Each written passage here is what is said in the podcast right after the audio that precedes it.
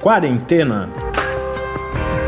Resumo diário de notícias, pesquisas e as principais orientações sobre a Covid-19.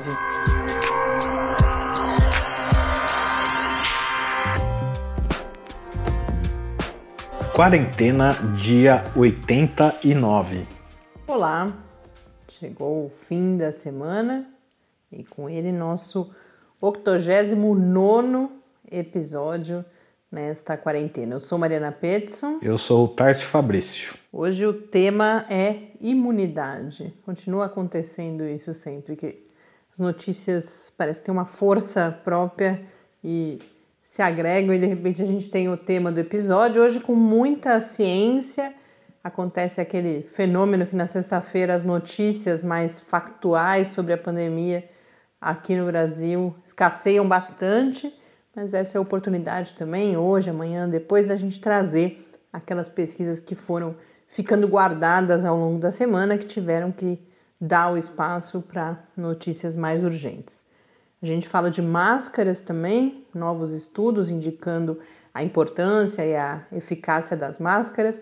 Quando eu estava preparando a pauta hoje, eu pensei, quem diria que no, quase três meses depois eu ia estar aqui valorizando as máscaras, sendo que quem nos acompanha desde o início, não sei se resta ainda algum ouvinte desde os primeiros episódios, a gente passou várias semanas recomendando cautela com a questão das máscaras, houve muita dúvida no início, muita preocupação e essa permanece com o uso incorreto das máscaras, mas um dos estudos mostra que mesmo com os riscos que as máscaras podem trazer para o usuário individual, elas ainda assim apresentariam benefícios no nível populacional. Comunitário. Mas depois a gente detalha isso. Antes vamos para os números, né? Tava pulando os números, perdeu a, a, emoção, a divulgação dos números. Felizmente é uma brincadeira, mas felizmente parece que agora as coisas estão mais nos eixos. Hoje os números do CONAS, que é o Conselho Nacional de Secretários de Saúde, e os do Ministério da Saúde estão exatamente iguais novamente. Inclusive, o número acumulado, que ontem tinha alguma discrepância, hoje está corrigindo. É, corrigido. É importante dizer que essas discrepâncias pequenas, esses ajustes de um dia para o outro, isso é normal. Quando acompanhando, por exemplo, o painel da John Hopkins e mais do que isso, os informes da Organização Mundial da Saúde, houve vezes que países fizeram correção de coisa de 2 mil casos, 3 mil casos. Isso é parte da vigilância epidemiológica. É, você vai esses, esses dados entram todos de uma vez. É, mas teve para baixo também, né? Que é quando eles fazem, batem dados, vão perceber duplicações. Então, isso não é um problema. O problema que a gente enfrentou aqui no Brasil, e a gente espera que esteja no passado, de fato, é que os números simplesmente desapareceram. Mas o que nós tivemos então foram 909 mortes nas últimas 24 horas, com um total de 828.810 casos e 41.828 mortes, e isso faz com que o Brasil então chegue à segunda posição no que diz respeito ao número total de mortes em todo o mundo. A gente ultrapassa o Reino Unido e com isso, Estados Unidos é o país com maior número de mortes e o Brasil já está, infelizmente e tristemente, na segunda posição. E só vale fazer um comentário que, devido ao feriado que a gente teve ontem, esses números podem estar mais baixos, né, que é o que acontece geralmente aos finais de semana, né, que nem todas as notificações chegam, são consolidadas, então esse número pode estar abaixo de mil, por vários motivos, mas entre eles esse que é a questão do feriado.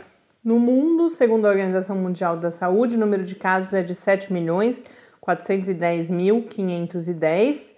Na John Hopkins já estamos em 7 milhões 586.973. Temos o alívio dos números, não dos números em si, mas da, de agora termos alguma transparência novamente, mas temos um episódio para relatar aqui no país hoje, que é de uma tristeza que é difícil da gente expressar. Não só a tristeza, a gravidade, a indignação e a preocupação que isso causa. É um grupo formado por pelo menos seis pessoas provocou confusão no Hospital Ronaldo Gazola, que é a unidade de referência no tratamento de Covid-19 no Rio de Janeiro. Eles estavam lá porque uma parente deles veio a óbito por Covid-19. Eles começaram a questionar os médicos e começaram a invadir as unidades restritas aos pacientes de Covid-19 e gritavam que tinham o direito de verificar se os leitos estavam realmente ocupados. É, isso pode ter alguma relação, muito provavelmente tem, com uma fala do presidente da República. Então, isso torna a situação que já seria grave de qualquer forma muito mais complicada.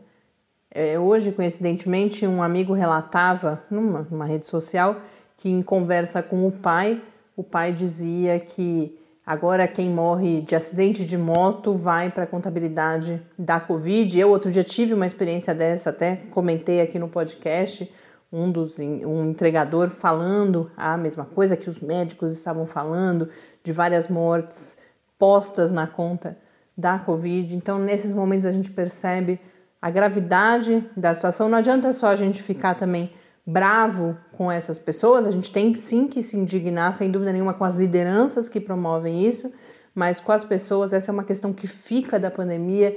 A gente tem muito que pensar para enfrentar essa situação da desinformação, das fake news, da polarização que nos traz a situações como esta. Um contraponto é a história que vem de Pequim, na China. Pequim entrou em alerta após a confirmação de três novos casos de Covid-19. O último caso registrado na capital chinesa era de meados de abril. O governo local fechou mercados frequentados recentemente por esses três pacientes e cancelou a volta às aulas do ensino fundamental prevista para segunda-feira. E cancelou por tempo indeterminado. indeterminado. Né? Então a gente percebe o cuidado que é tomado para conter. Eu estava vendo agora antes da é, gente. São três casos, né? Em uma cidade como Pequim é praticamente nada. E tomam todo esse cuidado porque sabem o potencial que um caso que não é bem conduzido ali, que não é bem isolado, pode trazer de risco para toda uma população. É, logo antes da gente começar a gravar, eu estava olhando no Twitter, não, não li a matéria inteira, mas via a chamada, que, por exemplo, em Wuhan também, eles testaram toda a população, encontraram 300 casos, isso não agora, né, já faz, faz um tempinho, 300 casos assintomáticos, aí isolaram esses casos testaram novamente mil e poucas pessoas que tinham tido contato. E aí o comentário né, nesse tweet que eu vi é que a segunda onda poderia estar vindo daí e foi contida. Então é assim que se lida com a pandemia, é assim que se contém. No caso de Wuhan, Pequim não, tá? A gente está falando de um fechamento novamente, mas em Wuhan eles nem precisaram fechar de novo, controlaram com a estratégia que é a estratégia mais recomendada, porque você os impactos econômicos, inclusive, são menores que essa testagem ampla, o rastreamento dos contatos e o isolamento. A gente fala agora então de imunidade. Uma das notícias que surgiu essa semana foi que uma companhia de biotecnologia, a SAB, que é dos Estados Unidos, de South Dakota, está planejando, a, planejando e já em estágio avançado da pesquisa a produção de anticorpos contra o SARS-CoV-2, que é o vírus causador da Covid-19, a produção em vacas geneticamente modificadas. A produção de anticorpos em vacas não é exatamente uma novidade, é um animal que tem algumas vantagens, é, a quantidade de sangue no organismo, a quantidade de anticorpos que circula nesse sangue, então você consegue produzir uma quantidade grande. E como que é isso é feito? Essa modificação genética é para que algumas células do sistema imune carreguem o DNA que permite as, a gente, né, os seres humanos, produzirem anticorpos. E aí, com isso, as vacas, quando em contato com uma proteína patogênica, no caso do Covid-19, vocês são, vou enrolar um pouquinho para vocês pensarem, porque vocês devem ser capazes de adivinhar. É a tal da proteína spike, que é a mais falada, que é a proteína responsável pelo formato de coroa, inclusive, dos coronavírus, e por isso eles levam esse nome. Nesse caso, os animais então funcionam como uma espécie de bioreator, o que permite que eles produzam uma grande quantidade de anticorpos. A expectativa é a previsão é que por mês uma vaca possa produzir anticorpos suficientes para o tratamento de centenas de pessoas. Eles já realizaram a produção e já realizaram alguns ensaios que mostraram, por exemplo, que esses anticorpos produzidos são quatro vezes mais potentes que o tratamento feito com aquele plasma das pessoas recuperadas de Covid-19, que tem se mostrado promissor, a gente já comentou aqui. E nesse caso, eles ainda não iniciaram os testes clínicos, a previsão é que comecem nos próximos meses, e a expectativa é que possa ser usado, a expectativa não, a hipótese, eu diria. Os testes vão mostrar isso no tratamento, como é o caso do plasma. Então, os anticorpos eles ajudam no combate à replicação e no combate à infecção, mas depois que a pessoa já está doente. Mas aqui há a expectativa também que possa prevenir a infecção com Covid-19. Uma informação interessante: a gente ouve falar muito dos anticorpos monoclonais que são aqueles que são várias cópias, cópias idênticas de uma única versão de anticorpo. No caso desse de anticorpo, nesse caso das vacas, são os chamados anticorpos policlonais, que é um espectro de anticorpos de moléculas que reconhecem diferentes partes do vírus. No caso do anticorpo monoclonal, ele é ajustado para um pedacinho ali do vírus, mas esses que são produzidos nos animais, eles tem um, um espectro de ação mais amplo. Essa notícia eu vi na uma reportagem na Science e ali tem especialistas bastante confiantes e outros que colocam cautela, não diria que ressalva, mas cautela. Mas é uma, mais uma linha de ação aí em investigação para o combate à Covid-19. Em relação a a, a essa questão da imunidade, uma outra notícia que a gente teve hoje foi uma notícia não, é um, foi uma, um comentário, um texto que chama de perspectiva, publicado na Science também, alguns especialistas indicando a possibilidade de usar a vacina contra a poliomielite. Na verdade, o texto fala de vacinas com vírus atenuados em geral porque essas, usar isso no combate à Covid-19. E por quê? Porque o que já se conhece é que essas vacinas, além do efeito chamado de específico, que é o combate àquela doença, elas produzem uma resposta imune que traz os chamados efeitos benéficos inespecíficos. Elas fomentam, fazem com que aconteça uma reação no organismo que leva à chamada imunidade inata, que é a primeira linha de ação do nosso sistema imune e que isso poderia contribuir para a prevenção da infecção. O que significa isso? A gente já viu antes, por exemplo, notícias sobre a vacina BCG, que crianças vacinadas eventualmente teriam uma proteção. Isso ainda não se confirmou, a gente não teve mais notícias sobre isso, mas também tinha relação com essa resposta imune que é provocada. Mas nesse caso, seria a revacinação de todas as pessoas, porque essa resposta inespecífica ela aumenta conforme você vai dando novas doses da vacina. Então, enquanto não tivermos a vacina específica, está sendo sugerido que se vacine as pessoas com a vacina da polio. Já existem estudos, não nesse contexto da Covid, mas o dado mais uh, representativo é que em Guiné-Bissau, na África, houve uma redução de 32% da mortalidade na primeira infância. Aí sim, pela vacinação inicial das crianças com a. a, a, a eu tô falando da vacina da polio, é aqui é a famosa Saving, né? Que é a, gotinha, a vacina que previne a infecção pela poliomielite.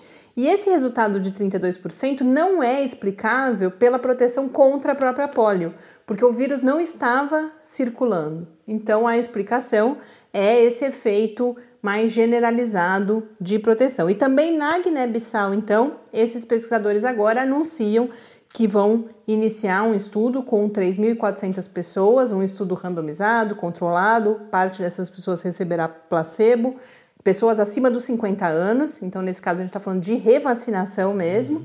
e a outra metade vai receber a vacina, e aí eles vão verificar se se infectam ou não. Cada vez mais a gente tem outras notícias que a gente está investigando, buscando pessoas para explicar para a gente também, porque toda essa questão da imunidade, e eu só estou aprendendo isso agora no contexto da Covid-19, é extremamente complexa. São as notícias mais difíceis, da, pelo menos para mim, de compreender quando a gente está lendo só os artigos, quando a gente ainda não tem as análises, o quão relevante é aquilo que está sendo posto, os próprios conceitos que aparecem são em grande medida desconhecidos, mas a gente está buscando alguns imunologistas, alguns especialistas da área para ajudar a gente com isso, porque começam a crescer as sugestões de mecanismos relacionados a essa questão de vacinas para outras doenças e também relacionados a esses mecanismos intrincados aí do sistema imunológico. Inclusive, em relação a isso, eu trago uma sugestão de leitura uma, um texto publicado na Stat nos últimos dias também, que vai falar. É, o título fala em Mistério da Imunidade. É uma coisa que o Tárcio comentava comigo outro dia, que é mais uma coisa que eu não tinha clareza, o quão complexo é o processo de desenvolvimento da imunidade. E eles falam isso e, e vão distinguir entre duas coisas. Você tem os mecanismos que são eles descrevem como uma coreografia de diferentes proteínas e células que são produzidas, e esse mecanismo ele difere de patógeno para patógeno, então dependendo do vírus, da bactéria, daquele organismo que está causando uma doença, a forma como esses mecanismos acontecem é diferente, e daí toda a dificuldade de compreensão a cada nova doença. É claro que há conhecimentos que são gerais e que vão sendo acumulados, mas a cada doença, de, certa forma, é como que surgisse um novo desafio. Então, de um lado, a gente tem esses mecanismos, e de outro, a gente tem o que eles chamam de correlatos nesse artigo. Eu nem sei se é essa tradução usada na área, mas é correlated, que eles usam em inglês, que são os sinais, como que você mede se alguém está protegido ou não. Isso é verificado geralmente pela presença ou ausência e pelos níveis de anticorpos, células imunes, proteínas que agem como mensageiras. Isso a gente não tem para a Covid-19 ainda, busca-se também identificar isso para quê? Porque isso é importante para você saber, por exemplo, se fica imune ou se não fica, por quanto tempo essa imunidade dura. Se você conseguir correlacionar, e é por isso que chama correlatos, o nível de uma determinada substância, a imunidade, você sabe que quando aquilo começa a baixar, é porque a imunidade está baixando, que tem várias doenças, e é essa a previsão para a Covid-19 também, que você fica imune por um tempo e depois você vai perdendo essa imunidade. Então, por tudo isso, é importante produzir conhecimento sobre isso, mas eles fazem a observação que para a produção das vacinas, por exemplo, você não precisa saber isso ainda. Você pode fazer por tentativa e erro, que é como a gente está fazendo nesse momento. Você vai você, tudo bem, você tem todo um conhecimento sobre vacina, sobre funcionamento do vírus, uma série de coisas, o funcionamento do, do sistema imune também. Você produz uma vacina e aí você vai e faz o estudo clínico. E no estudo clínico, esses que a gente sempre fala, randomizado, controlado, você vai ter um grupo que vai receber a vacina, o outro grupo vai receber placebo. Essas pessoas se expõem ao vírus, por exemplo, se são profissionais de saúde, que é como está sendo testado aqui no Brasil. E aí você vai perceber se em um grupo ou no outro se houve diferença na porcentagem de pessoas infectadas. Uhum. E isso vai te mostrar se a vacina é eficaz ou não, mas não porque você mediu essa imunidade no sangue dessas pessoas. Mas é interessante que eles colocam que uma vez que você saiba que aquela vacina foi eficaz, aí você tem parâmetros para testar em outras vacinas, né? Então é, é tijolinho por tijolinho mesmo. E aí eu recomendo a leitura que dá para entender bastante coisa e eles vão dizer que já há coisas sendo descobertas. A gente falou bastante, acho que não na semana passada, na outra ainda, sobre a produção de anticorpos. A gente teve os estudos com macacos também. Então, aos poucos vai se entendendo como que acontece todo esse processo na COVID-19. Então, esses foram os tópicos de imunidade. E agora eu comento dois, três estudos, dois que saíram sobre a eficácia no uso de máscaras. Os dois de modelagem, eu até inclusive fiquei pensando que deve ser bastante difícil você realizar um estudo de outra forma. Você tem vários estudos, né? Os primeiros que a gente viu das máscaras foram aquelas simulações em laboratório de é, emissão do aerosol e aí a pessoa com a máscara e o, algum tipo de iluminação especial que você via, a gotícula.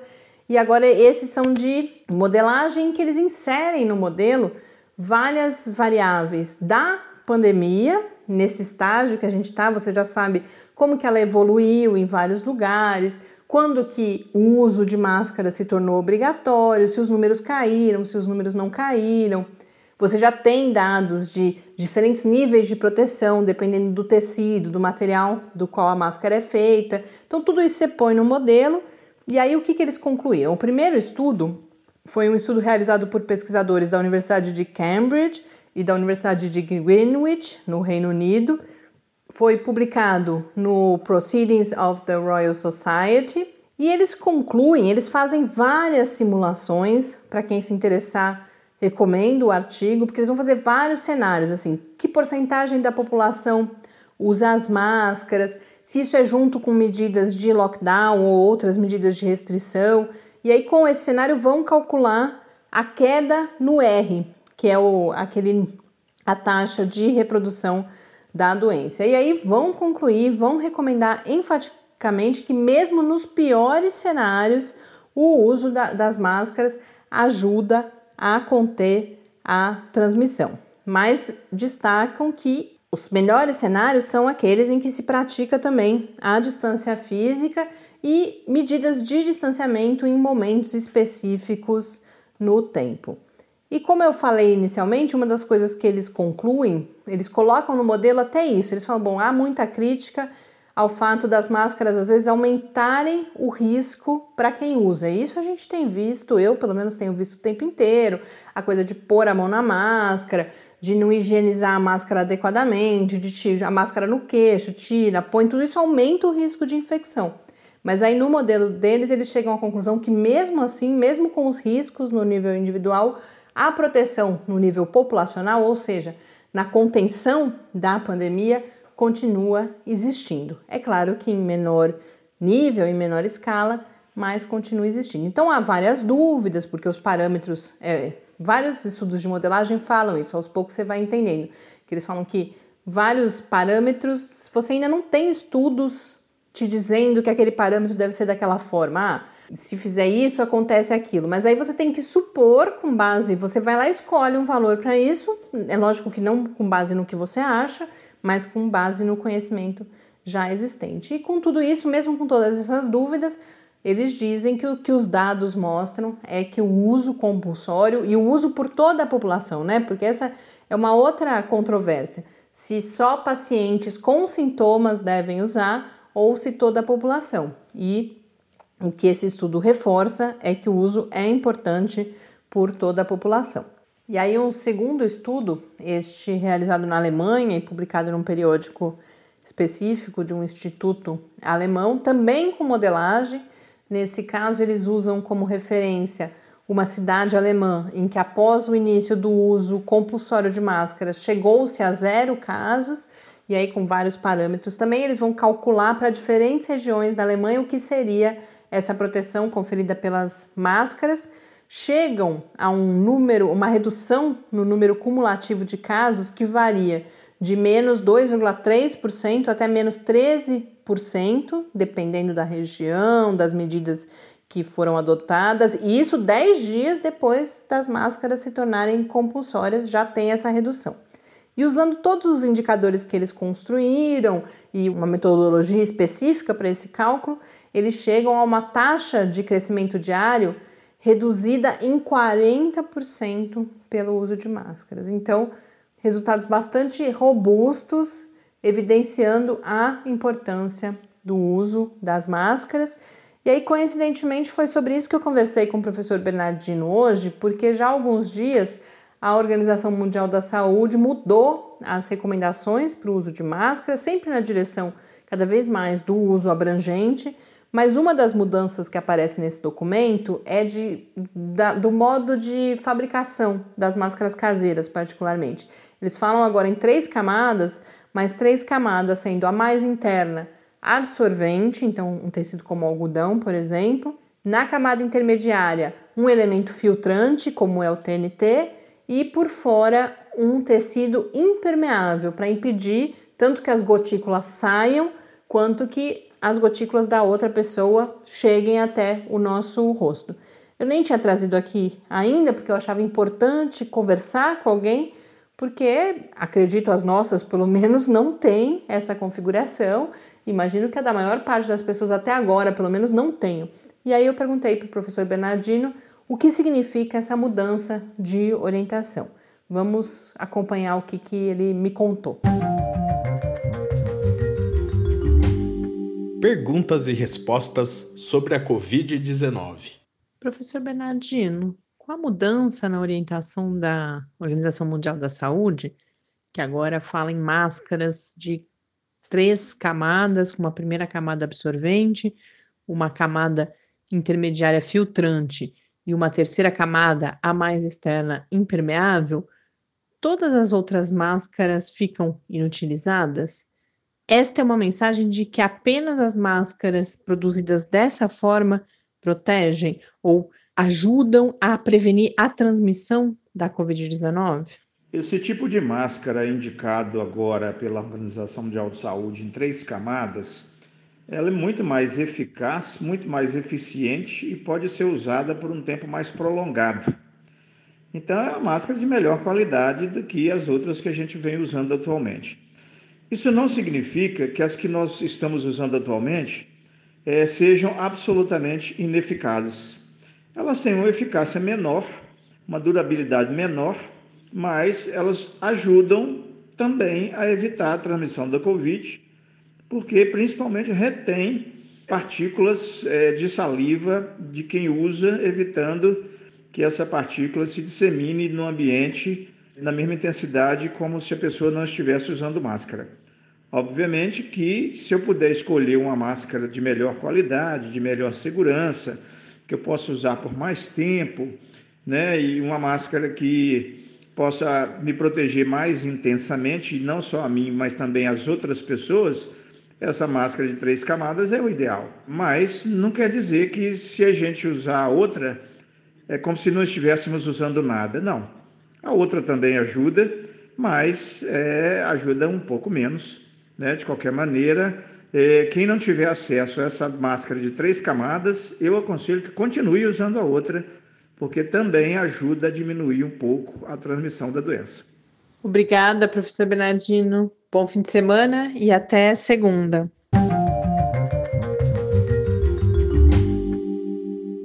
de volta aqui no Quarentena, agora só para encerrar esse episódio e mais uma semana. Eu hoje estava meio gaguejando, vocês desculpem. Sexta-feira a gente fica cansado. cansado, mas chegamos ao fim de mais uma semana. A gente agradece a companhia de vocês e convida vocês a participarem no final de semana. Escrevam para a gente no podcast quarentena.gmail.com quando a gente convida, não é modo de falar, a gente fica muito feliz com cada mensagem que chega. E além disso, é importante para a gente pautar o programa, saber o que vocês estão querendo saber, o que vocês acham importante a gente abordar e para o final de semana também que vocês sugiram atividades, conteúdos online, compartilhem conosco as suas experiências nessa quarentena. Então, repetindo, é o podcast quarentena.gmail.com ou no Twitter em Quarentena Cast. E as notícias que a gente comentou aqui hoje, todos os dias a gente faz isso, ficam disponíveis numa área do site do Lab, que é a Quarentena News. O endereço é www.lab, com i no final, .fiscar.br barra Quarentena News. Só lembrando uma coisa, a nossa pandemia ainda está valendo. Se você quiser mandar sua receita, a gente tem duas receitas para fazer ainda a gente deu uma paradinha por dois motivos. Um era falta de tempo e o outro que a gente começou a engordar um pouco de comer tanto carboidrato. Então, mas ainda está valendo. A gente vai fazer as receitas que a gente tem. Se você quiser enviar a sua, também fique à vontade. Mentira do Tars, porque a gente continua comendo mais do que devia, como a gente sabe que é. A gente falou essa semana, né, sobre exercício aqui no programa, sobre atividade física. Esta, esse, sem dúvida, é um desafio para todo mundo nesse período de isolamento. Mas segunda-feira a gente vai começar o regime, né, Tars? Então dá tempo de fazer o pão no, no final de semana, né? Um grande abraço para vocês, bom descanso. Mas amanhã, sábado, estamos de volta aqui no Quarentena. Até lá! Até amanhã, fique em casa. Quarentena é uma realização do Laboratório Aberto de Interatividade para a Disseminação do Conhecimento Científico e Tecnológico da Universidade Federal de São Carlos, o LAB da UFSCar, do Centro de Desenvolvimento de Materiais Funcionais, CDMF, e do Centro de Inovação em Novas Energias, o CINE. Pauta, produção e apresentação: Mariana Pezzo e Tárcio Fabrício. Arte e design de Henrique Mateus. Desenvolvimento web, Eduardo Martins. Edição de áudio, Lucas Stefanuto. Apoio Fundação de Amparo à Pesquisa do Estado de São Paulo.